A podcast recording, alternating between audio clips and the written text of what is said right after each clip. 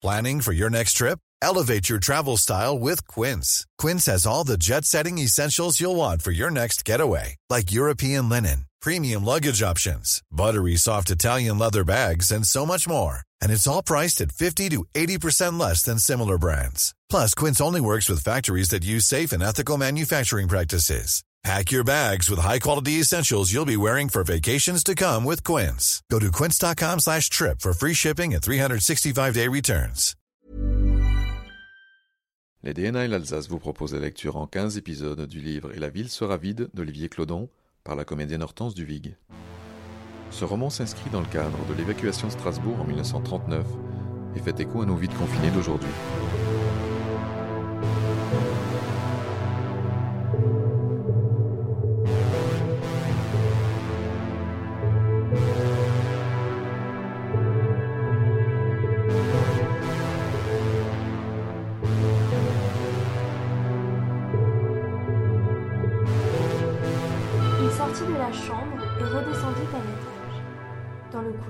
Il sentit une présence et se retourna. Il fut surpris par un homme qui montait l'escalier à pas de loup depuis le rez-de-chaussée, un pistolet à la main. Il essaya de courir vers le salon, mais l'homme le rattrapa d'un bond et le saisit par le col.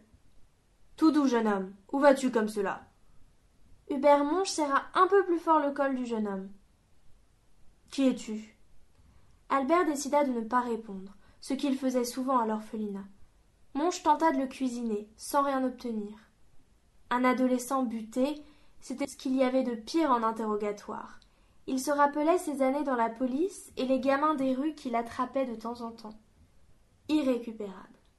Des durs bercés à coups de cravache et de matraque dès leurs plus jeunes années. Il vit tout de suite qu'Albert avait un peu de cela. Il le fit avancer dans le salon et fut surpris, en pénétrant dans la pièce, par les draps accrochés en guise de tenture devant les fenêtres. Qu'est-ce que c'est que cette installation? Albert s'écarta de Monge en reculant. Il ne disait rien, se demandait qui était cet homme avec ses hématomes sous les yeux. Ce n'était pas le fuyard de la nuit, il n'avait pas la même silhouette. Ce n'était pas non plus un soldat, ni un gendarme, ni un agent municipal. Il ne portait pas d'habit d'ouvrier et n'avait pas d'accent alsacien. C'était la deuxième fois qu'il se faisait surprendre sans rien voir arriver ni rien comprendre. On entre ici comme dans un moulin. J'aurais dû bloquer la fenêtre, se dit-il. Monge observait le jeune adolescent, qui était visiblement tendu mais pas effrayé outre mesure. As-tu entendu des coups de feu hier soir? Il fouillait la pièce du regard tout en gardant un œil sur l'adolescent qu'il sentait prompt à vouloir s'échapper. C'est chez toi ici? Où sont tes parents Rien, aucune réponse. Il se heurtait à un mur. Tu les attends? Ils sont en ville? Albert réfléchissait à toute vitesse. L'irruption de cet homme ici signifiait qu'il allait devoir changer de refuge, définitivement. S'enfuir d'abord pour lui échapper, et ensuite changer de point de chute. C'était pourtant un peu chez lui ici. Pas tout à fait quand même. Il avait plutôt le sentiment d'être chez le père de Joseph, son grand-père, autrement dit. Mais il n'arrivait pas à accepter l'idée d'être en lien avec cet homme qui avait écarté son père, qu'il avait rejeté et qui vivait seul ici dans ces pièces austères. Il se figurait maintenant, avec ce qu'il savait, un homme tyrannique et cassant, bien plus que la pose distante sur la photographie ne le laissait paraître. Monge examinait l'accrochage des tissus et des draps, et haussait progressivement le ton. Il demanda à l'adolescent s'il comptait rester longtemps ici, s'il avait décidé de vivre ici. Il enchaînait les questions, se faisait de plus en plus insistant. Tu entends chaparder dans toutes les maisons? Tu es un pillard, c'est cela? Je peux te faire expulser. À ce moment, il vit les yeux d'Albert s'animer. Il pensa avoir touché un point sensible. Il venait peut-être de réveiller une crainte. Il allait pouvoir engager la conversation, le faire parler, travailler l'adolescent sur ce registre. Mais Albert regardait quelque chose derrière lui.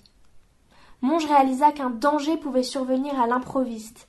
Il se tourna, mais trop tard, et fut cueilli au même moment par un coup sec sur l'avant-bras.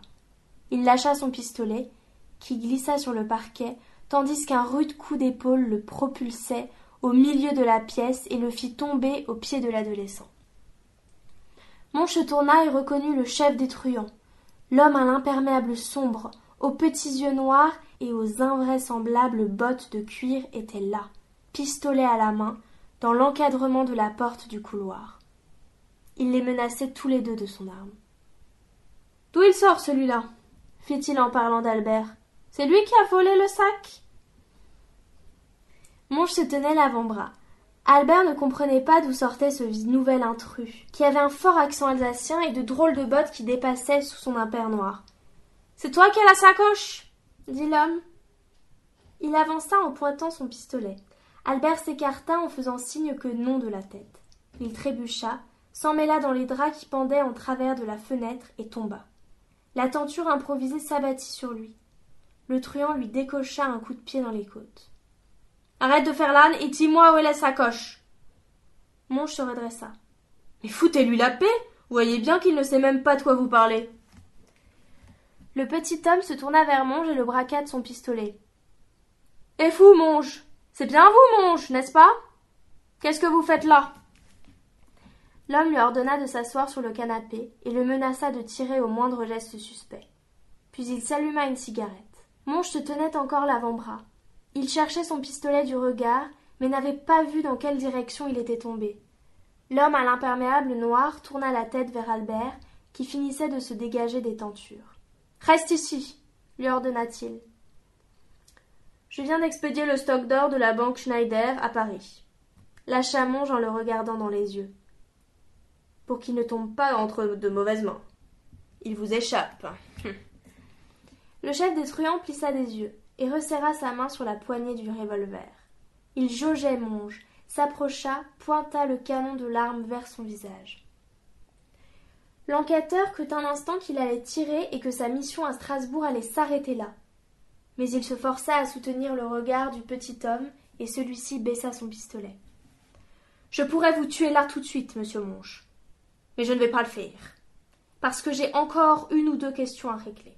D'ailleurs, je ne vous crois pas un seul instant. Il reste une sacoche de mon or dans la nature. Si vous êtes là, c'est que vous ne l'avez pas expédiée. Et vous allez me dire où elle se trouve. Je ne vois pas de quoi vous parlez. Et de toute façon, cet or ne vous appartient pas. Eh bien si. Mon nom est Kenner Guillaume, dit-il à la manière germanophone de le présenter. Le prénom après le nom. Je suis l'ancien directeur adjoint de la banque Schneider. Et te rouler à voler mon or. Il lâcha cela comme un cri du cœur. Cet or est mon or. Monge l'observait, incrédule. Il y avait de la haine dans cette voix, et une pointe de dépit. Kenner, ça lui disait quelque chose. Oui, Dambrun avait cité ce nom, celui de l'un des cadres disparus de la banque, un proche du financier Darman. Ce n'est pas votre or, mais celui des clients de la banque Schneider. Le petit homme s'était ressaisi. Il sentait que Monge le provoquait et il tentait de garder le contrôle de ses nerfs. Il regarda Monge avec un sourire énigmatique et porta la cigarette à ses lèvres. Je vois que monsieur fait le chevalier blanc. Mais vous aussi, le parisien. Vous êtes fait berner. Ce vieux débris de la finance vous a renvoyé ici sans rien vous dire de mon or. Et vous, vous êtes venu en mission d'inspection. Le nez au vent comme un pleu. vous êtes ridiculisé, monsieur Monge. De rouler vous a bien vu. il ricana, puis ses traits se durcirent. Et il a volé mon or. Lord des Schneider, Lord d'Algérie, rétorqua Monge. Mais pas du tout. Décidément, vous n'avez rien compris. Au début, j'étais contre cette aventure algérienne. Nous étions quelques-uns, y compris des membres du conseil d'administration, à penser que l'avenir de la banque et de l'Alsace était avec l'Allemagne, pas dans l'Empire français. Je vois, fit Monge d'un ton sarcastique. Vous ne voyez rien du tout. Darman, ça vous dit quelque chose? Monge ne répondit pas. Un financier alsacien, un truand. Il avait besoin d'argent frais pour développer ses affaires. Et il lorgnait du côté de l'Algérie l'Eldorado qui disait. Il a su acheter des gens du conseil d'administration de la banque. Ceux-là ont trahi la banque et unsri. Oui, parfaitement. Ils ont trahi notre Alsace pour un peu d'argent. Ils sont partis bille en tête à la conquête du mirage algérien. Et ils n'ont même pas vu que Darman se jetait et les finances de la banque avec, dans la gueule d'Azari. Et Azari, ça vous dit quelque chose? La pègre? Exactement. Kenner eut un instant d'hésitation en voyant que Monge semblait avoir quelques bribes de l'histoire, puis il continua. Darman a entraîné la banque dans ses affaires, tandis qu'il s'associait avec la pègre corse en Algérie. Il a fallu quelques années pour voir le désastre arriver. Monge écoutait ce petit homme à l'accent alsacien qui jouait avec son pistolet en même temps qu'il parlait. Albert, lui, s'était dégagé des tentures. Il se frottait les côtes et se demandait pourquoi l'homme portait des bottes si bizarres. Il suivait des yeux les mouvements du pistolet et ne comprenait rien à la conversation, sinon qu'il était question d'Algérie et de la banque Schneider. Il se disait qu'il ne connaissait rien de cet endroit où il était né, hormis ce qu'on apprenait à l'école et comme il ne suivait que très moyennement les cours, il avait quelques lacunes en géographie. Il se souvenait toutefois de la grande carte de l'Empire accrochée au mur de la classe, et visualisait bien l'Algérie en Afrique du Nord, avec ses frontières en ligne droite à travers le désert. Mais sa ville de naissance, Constantine, cela ne lui disait rien du tout, ni même Oran, la ville où ses parents s'étaient rencontrés. Kenner, lui, semblait presque soulagé de pouvoir enfin revenir sur le passé et raconter sa version de l'histoire. C'était un immense soulagement, presque une thérapie, après des années passées à ruminer en solitaire. En 1928, Azari Caïd de Lorané a commencé à être de plus en plus gourmand, et Darman a eu peur d'être évincé de ses propres affaires. Alors il a organisé discrètement le rapatriement de certains fonds vers la métropole et vers Strasbourg. Il m'a demandé de l'aider et j'ai accepté. Pour sortir de l'argent d'Algérie sans qu'Azari ne s'en aperçoive, il fallait que ce fric devienne clandestin. Une fois en métropole, il pourrait devenir propre et officiel grâce à la banque Schneider. Donc on a organisé un système de fausses factures entre les filiales du groupe piloté par la Sioma, la société de Darman. Puis on a converti l'argent ainsi détourné en or, avant de l'expédier par petits paquets en métropole, cachés dans des caisses de vin, à l'effigie d'une coopérative de la région de Blida. Il y avait des lingots et des pièces d'or. À Strasbourg, je réceptionnais ces caisses de vin, placées l'or dans les coffres de la banque Schneider sous de faux noms et de faux numéros de compte. Ils devaient ensuite servir à acheter des biens, des immeubles, des commerces, redevenir officiels et propres en somme. Et le tour était joué. Et le tour était joué. Pour Darman et pour votre propre usage, l'interrompit Monge. Donc, à ce moment-là, vous décidez d'escroquer la banque pour laquelle vous travaillez. Ce n'était plus la banque que j'avais connue. La famille Schneider avait vendu son âme et son honneur. Je n'étais plus tenue de la respecter. Entre mes mains, cet or serait mieux utilisé. Mais je n'ai pas eu le temps de tout traiter.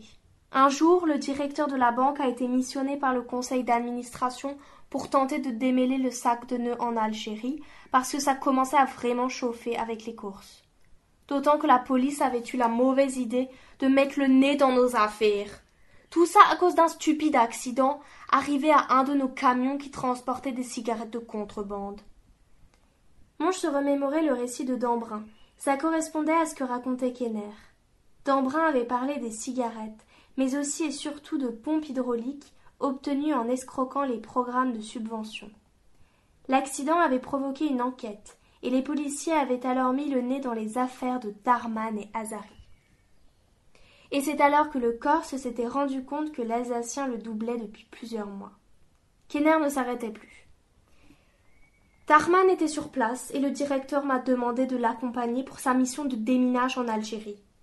Darman et le directeur ont été tués en sortant d'un bordel où Darman avait ses habitudes. C'est là qu'il a emmené ses clients pour faciliter les négociations. Quant à moi, je n'avais pas voulu les suivre. Ça m'a sauvé la vie. Mais j'avais les assassins à mes trousses. J'ai réussi à expédier les dernières caisses et à prendre in extremis le bateau suivant sous une fausse identité. Quand je suis arrivé à Strasbourg, la banque était en pleine tourmente, fermée par la justice, et le personnel renvoyé chez lui. Les toutes dernières caisses avaient été réceptionnées par le chef comptable qui était chargé de veiller sur les locaux pendant la procédure de faillite. Je suis arrivé le jour même où il les recevait. Il n'a pas pu rendre officiel leur arrivée et les signaler aux autorités. Je l'ai obligé à m'aider à les cacher dans l'ancien bain rituel juif. Je savais que ce mikvé existait. On l'avait muré vingt ans plus tôt. La cachette idéale. Tout le monde l'avait oublié. Il date du Moyen Âge, quand le secteur était le quartier juif de Strasbourg. Albert tentait de s'écarter de la scène. Reste là ordonna sèchement Kenner. Le jeune garçon revint là où il était assis. Monge jetait des petits coups d'œil furtifs à droite et à gauche, à la recherche de son pistolet, mais il n'arrivait pas à le localiser. Albert cherchait lui aussi discrètement à localiser l'arme. Il hésitait même à bondir sur l'intrus, mais le pistolet que celui-ci avait en main était menaçant. Il écoutait en même temps la conversation à laquelle il ne comprenait rien. J'ai réussi à convaincre l'ancien comptable qui n'avait rien vu arriver de la faillite, qu'il était compromis, mais qu'il pourrait toucher une partie de l'or si on arrivait à le cacher et à se faire discret pendant un moment.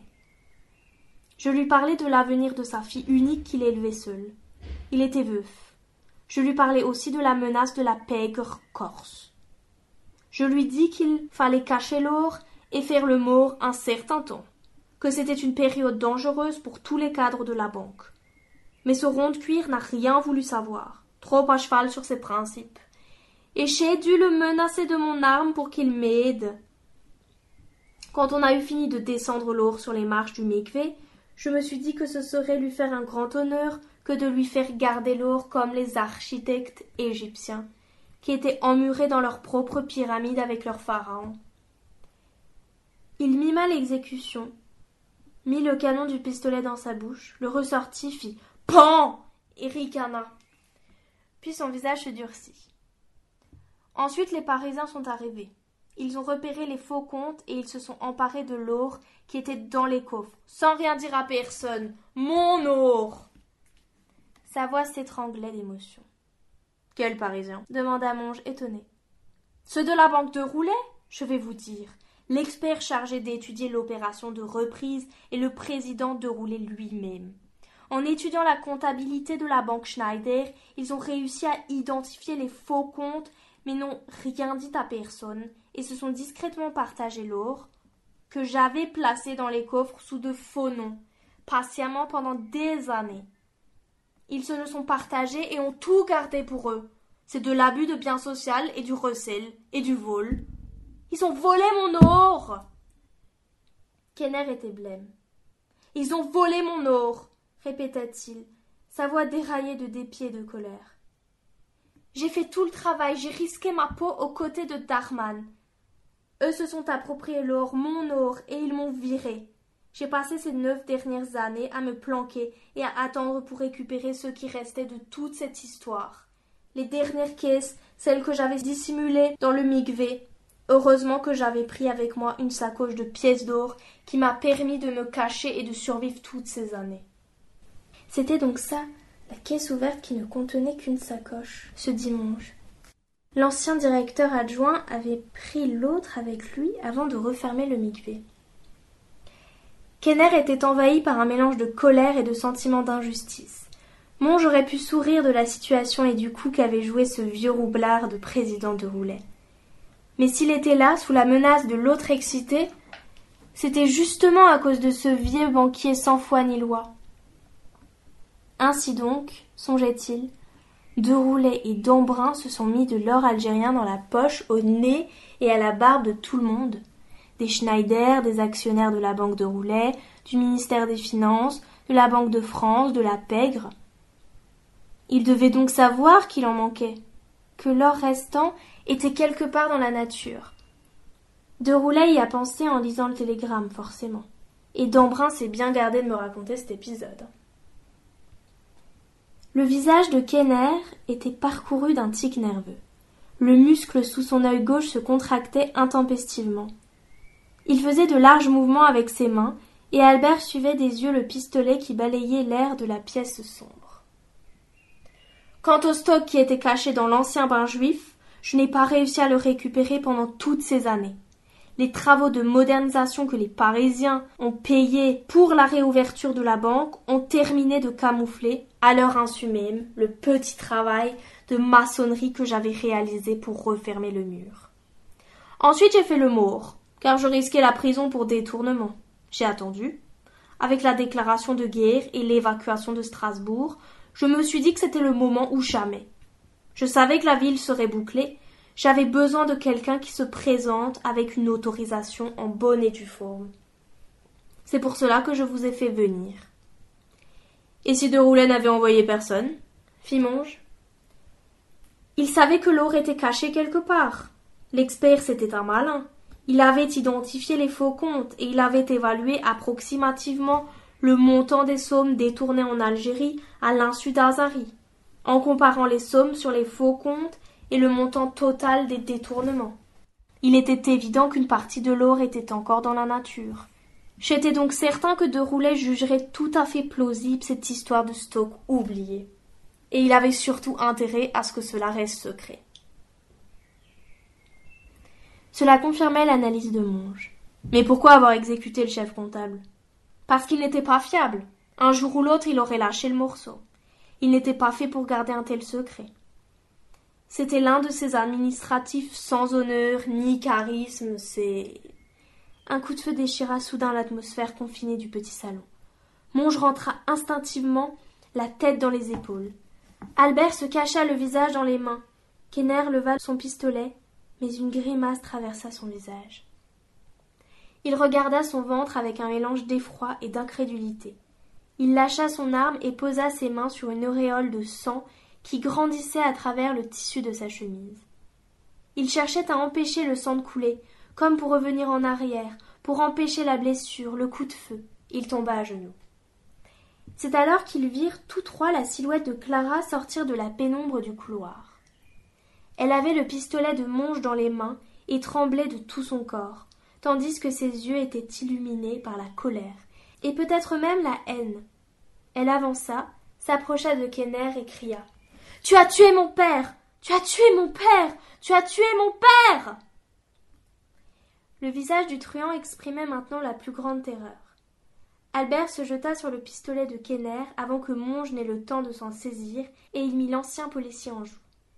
Clara s'approcha un peu plus du petit homme, se pencha vers lui, et répéta l'accusation en hurlant à quelques centimètres de son visage qu'elle avait soulevé en l'attrapant par la mâchoire. Elle lui avait posé le canon du pistolet sur la pommette. Tu as tué mon père prononça-t-elle encore une fois, mais d'une voix gutturale cette fois, dans un souffle, comme une expiration, presque un râle. Les sons semblaient lui racler le fond de la gorge avant de sortir, c'en était effrayant. Kenner avait le canon de l'arme à deux centimètres de son œil. Ravagé de douleur, il perdait son sang. Mon père, je l'ai attendu toutes ces années. J'ai même pensé un jour qu'il m'avait abandonné, qu'il était parti. Et je l'ai haï. Tu entends, je l'ai haï. Je l'ai détesté pour son absence des jours et des nuits, alors qu'il gisait dans un trou au fond de sa banque. Combien de fois suis-je passé devant cette banque sans oser entrer?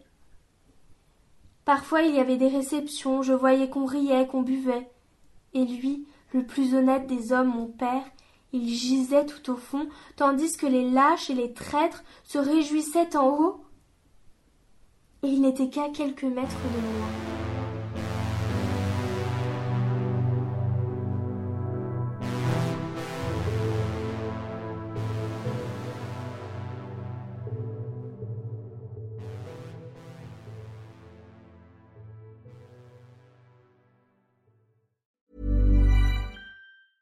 Planning for your next trip? Elevate your travel style with Quince. Quince has all the jet setting essentials you'll want for your next getaway, like European linen, premium luggage options, buttery soft Italian leather bags, and so much more. And is all priced at 50 to 80% less than similar brands. Plus, Quince only works with factories that use safe and ethical manufacturing practices. Pack your bags with high-quality essentials you'll be wearing for vacations to come with Quince. Go to quince.com slash pack for free shipping and 365-day returns.